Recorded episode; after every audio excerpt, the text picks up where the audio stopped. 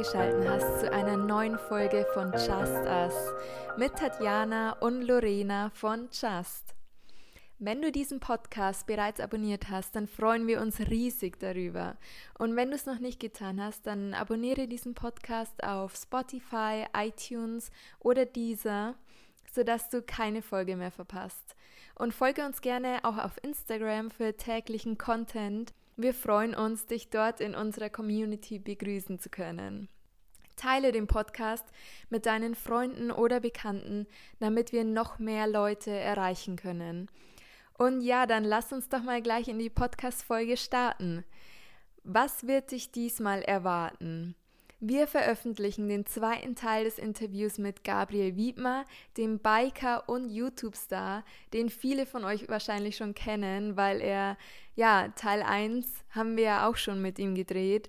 Und falls du diesen Teil noch nicht kennst, dann hör doch mal rein, denn Gabriel erzählt dir, wie er mit Hatern und Neidern umgeht, wie er mit Nervosität im Schulalltag und auch vor Wettkämpfen umgeht. Und nimm dir da am besten einen Zettel und einen Stift mit an die Hand, weil er verrät wirklich gute Tipps, die auch du in deinem eigenen Leben anwenden kannst.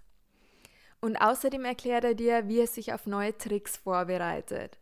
Und ja, in dieser Folge spricht Gabriel darüber, warum er Making-ofs, also Making-ofs von YouTube-Videos, so gut findet und warum auf Social Media manchmal einiges anders ist als in der Realität. Und am Ende reden wir noch darüber, wie er mit Druck umgeht und wo er sich diese ganze Motivation und Inspiration für die Videos und für seine neuen Stunts und Tricks herholt. Also bleib auf jeden Fall bis zum Ende dran wir haben auch auf jeden Fall ein paar lustige Szenen mit dabei. Also wirst du bestimmt auch ein paar Mal lachen können. Uns hat es auf jeden Fall mega viel Spaß gemacht. Also sei gespannt, denn jetzt geht's los. Ja, um Grenzen überschreiten zu können, also um auch neue Tricks auszuprobieren, braucht man ja auch viel Selbstsicherheit. Was gibt dir diese Selbstsicherheit? Hm, ich weiß jetzt nicht, was es mit der Selbstsicherheit bei mir jetzt auf sich hat, aber wenn man das so lange macht, dann kennt man alles. Man kennt seinen eigenen Körper, wie reagiert der im, Stress oder so, oder, oder wie reagiert jetzt das Bike, wenn ich jetzt an zu kurz springen würde oder was. Ich weiß nicht, das ist irgendwie, glaube ich, eine jahrelange Erfahrung, irgendwie, was, was ich habe irgendwie. Und ähm, es ist dann relativ schwer, dass man sich überschätzt irgendwo, weil man genau weiß, was möglich ist und was eben nicht es ist halt bei mir so, dass ich es immer mache. Also ich mache es ja am Tag, keine Ahnung, zwei Stunden gehe Fahrrad fahren und dann weiß ich, okay, ich kann das, ich kann das ja wohl, das geht ja easy. Dann weiß ich es selbst, aber wenn ich jetzt manchmal jemanden zuschaue und, und ich weiß, okay, der Biker da drüben will jetzt da runterspringen, dann habe ich oft mal irgendwie, irgendwie ein schlechtes Gewissen und denke mal, gehe jetzt zu dem zu und sage, wow, bist du das sicher, weil komm, mal, komm vielleicht mal ein bisschen runter und, und überleg dir das Ganze mal weil ähm, so stabil schaut das Ganze nicht aus. Und ich glaube, wenn man es selber ein bisschen hat, dass man es in sich selbst sieht, so sieht man das auch ein bisschen bei anderen, wie die auf dem Bike stehen. Und generell, ich weiß jetzt nicht, ob es in anderen Sportarten auch so ist, aber bei mir ist halt so, wenn ich es bei einem anderen Biker sehe, dass der so ein bisschen, ein bisschen Ungewissheit hat, da manchmal, weil ich weiß dann schon, okay, wie reagiert der Sprung oder auf was muss man aufpassen, aber der weiß das nicht zum Beispiel. Und manchmal sage ich dann schon, ähm, okay, pass auf, das, ähm, das, kann, das kann vielleicht blöd ausgehen. Komm vielleicht oder probier oder trainiere das mal bei einem kleinen Sprung oder so irgendwas. Natürlich sollte jeder das selber entscheiden, wie er das macht. Aber ich glaube, wenn man so eine gewisse Selbstsicherheit hat, dann äh, mit der Zeit kommt es irgendwie, wenn man ganz viel trainiert und ganz viel das mit Leidenschaft macht, das kommt dann alles von alleine und dann kann man sich auf das verlassen und weiß, wo seine eigenen Grenzen sind, dass es dann nicht wirklich zu gefährlich wird ich gehe jetzt nicht her und springe irgendwo runter und habe keine Ahnung, wie es da unten ausschaut mit der Landung. Das äh, macht kein Profi. Die meisten denken sich so, ähm, okay, bei Videos, ich glaube, der ist jetzt einfach dahergekommen und ist da runtergesprungen, der ist verrückt. Dann denken sich ein paar Leute oder ein paar Leute eben, äh, das probiere ich jetzt auch mal. Aber das ist eigentlich nicht so, weil Profis machen es meistens, es wird leider nicht gefilmt. Deswegen äh, ist es auch recht cool, dass so manche Personen so generell so auf YouTube oder so Making-ofs oder so machen, weil dann sieht man erstmal, er hat zu der einen Stelle mal Nein gesagt aber dafür, dass bei einem anderen Spot probiert eben oder bei einem anderen Ort, die machen das schon alle ein bisschen mit Kopf eben und die denken schon ein bisschen drüber nach, was können sie und was können sie nicht. Und es ist jetzt nicht wirklich so, dass man da hergeht und man sagt, okay, das mache ich jetzt. vor allem bei extremen Sachen, das geht einfach nicht. Und das sollte man sich schon bewusst sein, wenn man so Videos anschaut, dass da wirklich viel Training dahinter steckt und auch, dass halt viel nachgedacht wird. Das glaube ich schon auf jeden Fall. Ja, das ist ganz wichtig, dass du das ansprichst, weil ich glaube, wenn man das halt so sieht, denkt man sich, ähm, wow, krass, der springt da einfach runter, das ist verrückt, das ist, wie kann man sowas machen und so. Und so ist es ja oft auf Social Media und auf YouTube oder Instagram, dass man da immer nur Ausschnitte sieht vom Leben, Ausschnitte von Instanz und man zeigt ja immer nur das, jetzt bei dem Making-of wahrscheinlich nicht, aber bei wirklich fertigen Videos, immer nur das, was geklappt hat, was geil war und was man eben zeigen will. Und so ist es auf Instagram mit vielen Bildern und so weiter. Und der Zuschauer muss sich einfach darüber bewusst sein, dass das nur ein Teil ist von dem Ganzen und ist auch ganz wichtig, dass man da irgendwie auch ein bisschen zusammenhilft und einander sagt, so hey, du, ich glaube, das ist gerade ein bisschen krass, bist du dir da sicher, dass du das machen willst, weil man, glaube ich, vor allem, ja, wenn ihr den Reiz so habt, immer weiter, höher und schneller zu werden, dann ähm, ist es oft auch ein bisschen gefährlich, weil man sich vielleicht auch überschätzt. Und bist du da auch manchmal nervös bei so Wettkämpfen oder wie gehst du da dann um mit Nervosität und Druck? Ähm, ja, manchmal bin ich oder früher war es vielleicht mal so, dass ich ein bisschen nervös war, aber mittlerweile geht es eigentlich. Es haltet sich wirklich in Grenzen, weil im Endeffekt bringt mir das gar nichts, wenn ich so nervös bin. Ich meine, ein bisschen aufgeregt ist man natürlich schon und das ist ja gut, aber wenn man jetzt zu viel aufgeregt ist, dann stört es einem nur, das, das trainiert man eben so selten, mit der Nervosität umzugehen. Deswegen probiere ich einfach selber immer ein bisschen entspannt zu bleiben und das Ganze ruhig anzugehen, weil im Endeffekt bringt mir das gar nichts, wenn ich jetzt mich von irgendjemandem stressen lasse, weil ähm, ich weiß ja, wie ich fahre und ich kenne mich ja selber besser wie jeder andere. Und ähm, deswegen lasse ich, lass ich mich meistens eher nicht stressen und probiere das Ganze einfach so zu sehen, okay, wenn es jetzt, wenn's jetzt so hinhaut, dann passt und wenn es nicht hinhaut, dann ist halt so. Dann lasse ich mich auch nicht stressen von irgendjemandem, weil das führt zu nichts ähm, und das bringt sich ja irgendwie auch nichts. Und ja, also Druck generell, ähm, Druck wirklich habe ich jetzt ähm, nicht bei solchen Rennen oder so, weil ähm, ich gebe immer mein Bestes und ich will auch immer mein Bestes abrufen und wenn es dann halt nicht reicht, dann reicht es halt nicht. Dann geht es halt irgendwann irgendwo anders, geht es halt mal besser, weil das hängt, das sind so viele Faktoren, was du, was du hineinspielen, wie die Strecke oder die Streckebedingungen oder so. Manche sind schneller im Nassen oder schneller im Trocken. Ich gehe das meistens ziemlich ruhig an, das Ganze, und äh, ja, meistens haut sie relativ gut hin.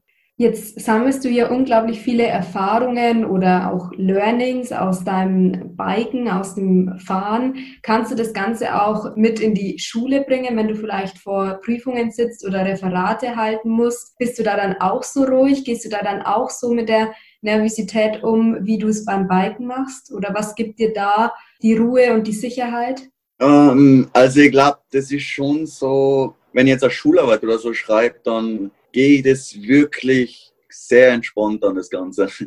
Meistens kommt ja die, die, Nervosität eigentlich nur, weil man einfach nicht gut vorbereitet ist. Es ist meistens so, und das kennt man auch selber, wenn man richtig viel lernt für eine Schularbeit, dann geht man das Ganze komplett gelassen an irgendwie. Weil wenn man nicht so gut vorbereitet ist, das kenne ich wirklich von mir selber. Wenn ich jetzt mal für einen Test nichts gelernt habe, dann wird man schon ein bisschen nervös. Und ähm, das ist meistens eh so eben auch beim, beim Fahrradfahren. Man, wenn man viel trainiert und man weiß, man kann das, dann geht man das Ganze von einer anderen Sichtweise aus irgendwie. Und ich weiß nicht, also ich kann es schon in einer gewissen Weise umsetzen, äh, vor allem in der Schule, so bei Referat oder so, dann, ähm, dann rede ich halt irgendwas, wo es halt un ungefähr passen könnte. Das sage ich halt irgendwas. Das wird schon passen jetzt, sage ich mal, weil besser, es ist meistens besser, man sagt ein bisschen zu viel, wie ein bisschen zu wenig.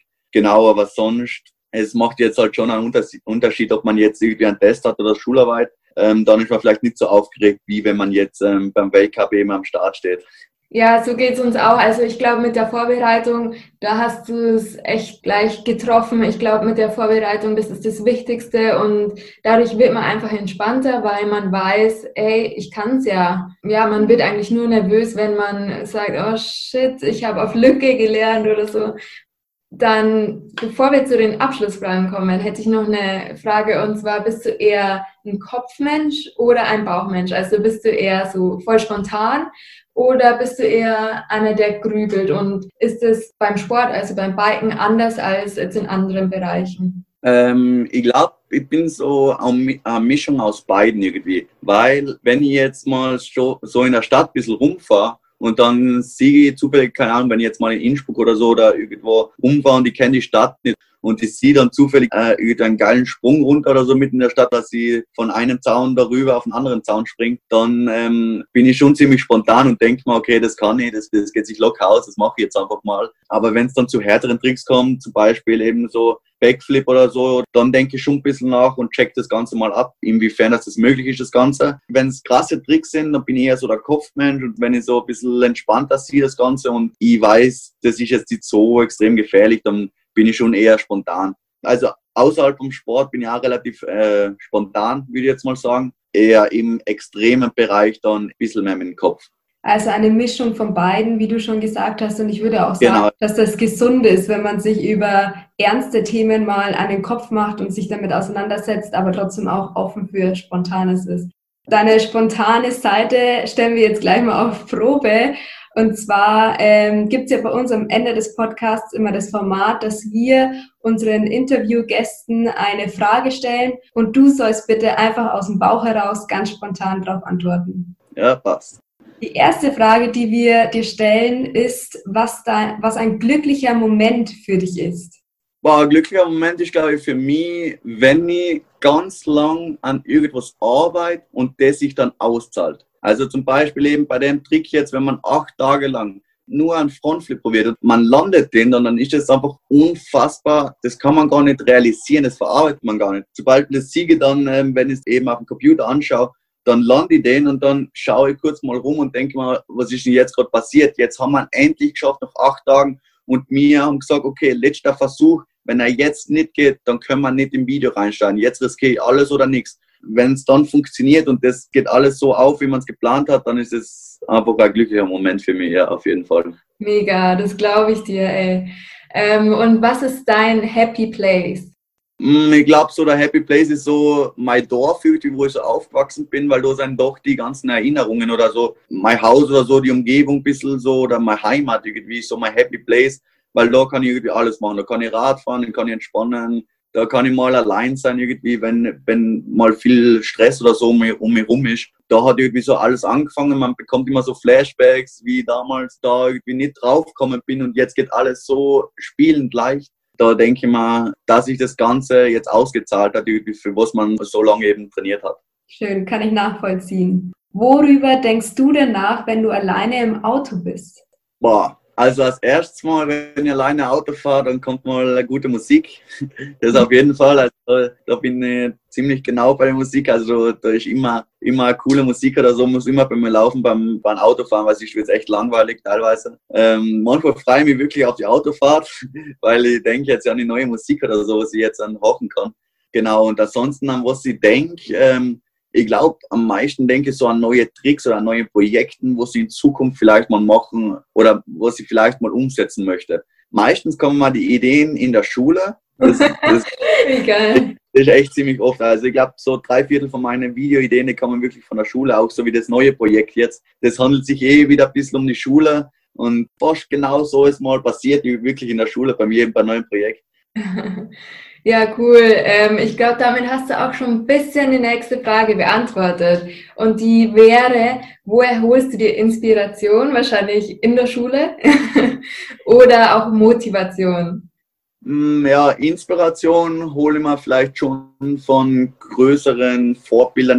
Ich habe immer schon Vorbilder ein bisschen so gehabt, aber ich habe nie jetzt gesagt, ich habe nur ein Vorbild oder so. Ich habe immer mehrere gehabt, die was verschiedene Disziplinen eben machen. Zum Beispiel eine fährt Motocross, und dann denke ich mir, oder, oder der andere fährt Trail und dann denke ich mir, okay, ähm, vielleicht äh, vom Trail-Motorrad probiere ich den Trick jetzt mal auf dem Bike oder? Genau die Inspiration hole ich mir meistens eh von äh, anderen Videos irgendwie, die was, die was einfach eine krasse Leistung gebracht haben. Und dann denke ich mir, okay, wie könnte man das jetzt vielleicht irgendwann mal toppen? Weil man will ja immer ein bisschen höher hinausgehen wie andere irgendwie. Das ist so, so wenn man so sportlich oder generell, dann will man immer ein bisschen besser sein, vielleicht wie ein anderer oder das vielleicht ein bisschen besser macht. Vielleicht, wenn er jetzt die letzten zwei Prozent nicht rausgeholt hat, die vielleicht noch rausholen, was er halt nicht geschafft hat. Das ist ganz witzig eigentlich, wenn man das so selber bisschen spürt in sich, dass man wirklich will, immer was weiter erreicht. Und irgendwie ist das im Prinzip so auch irgendwie meine Motivation, was ich da finde, weil da wäre ich motiviert und denke mir, okay, ich muss jetzt trainieren, damit ich das irgendwann mal schaffe. Der, was mich inspiriert hat, den vielleicht mal zu toppen irgendwie, weil vielleicht doch mal besser zu werden, der, was die eigentlich angetrieben hat, ähm, das Ganze zu machen irgendwie. Und das ist schon ein bisschen motivierend. Sehr schön. Und was steht denn noch auf deiner Bucketlist? Boah, boah. Also auf jeden Fall mal ähm, ist Abitur oder halt die Matura eben. Ähm, die auf jeden Fall, äh, die wären äh, ziemlich wichtig sogar, weil dann kann ich mal ein bisschen runterkommen von den ganzen Schuldings. Also jetzt letzte Klasse auch noch, ähm, wird vielleicht ein bisschen stressig dieses Jahr. Und äh, ansonsten, ich denke jetzt nicht in fünf Jahren oder so, was wird in fünf Jahren sein oder so. Ich denke mal, jetzt mal, jetzt ist, jetzt kann ich eh mal nichts ändern. Jetzt gehe ich eh mal zur Schule und dann machen wir mal Matura. Ähm, und dann gehe ich mal ein bisschen Radl fahren, neue Projekte auf jeden Fall, ein bisschen ein paar Rennen fahren und ähm, einfach mich selbst immer ein bisschen vorantreiben, nie stehen bleiben, am besten immer weitergehen und immer bessere Sachen machen, die ich davor nicht geschafft habe. Das ist ein schönes Abschlusswort.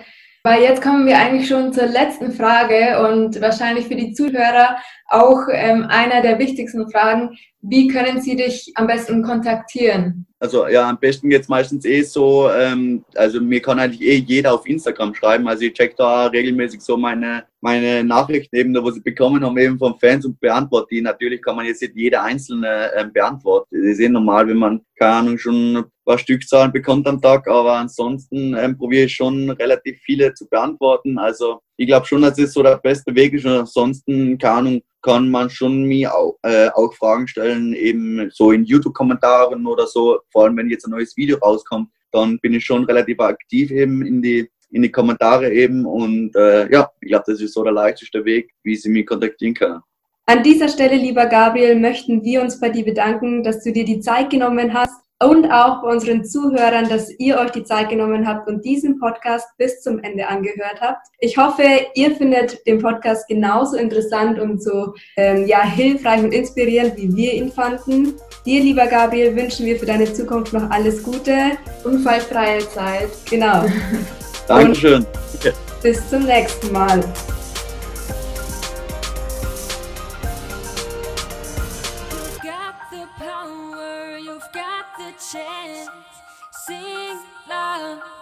down.